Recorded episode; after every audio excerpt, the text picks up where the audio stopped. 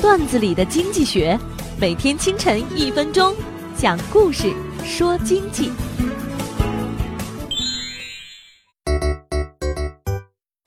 一个西装男拦住了一支骆驼商队，神秘地对骆驼商说：“如果我能快速说对你有多少只骆驼，就送我一只骆驼吧。”说完，打开笔记本卫星定位，共有两千只。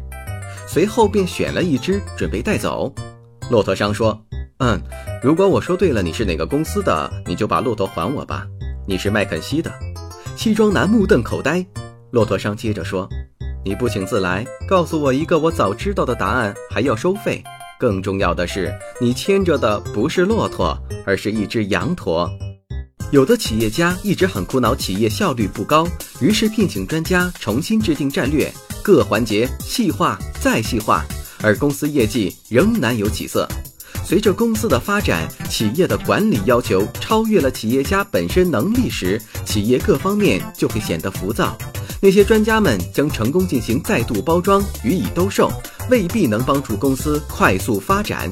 企业家要拥有骆驼商的眼光，才不会被假象蒙蔽，做出正确的选择，穿越戈壁，直达成功。本栏目由财经榜中榜之路上说头条与上山微电台联合制作。我低头走过一路山岗，云冲向沉沦一样。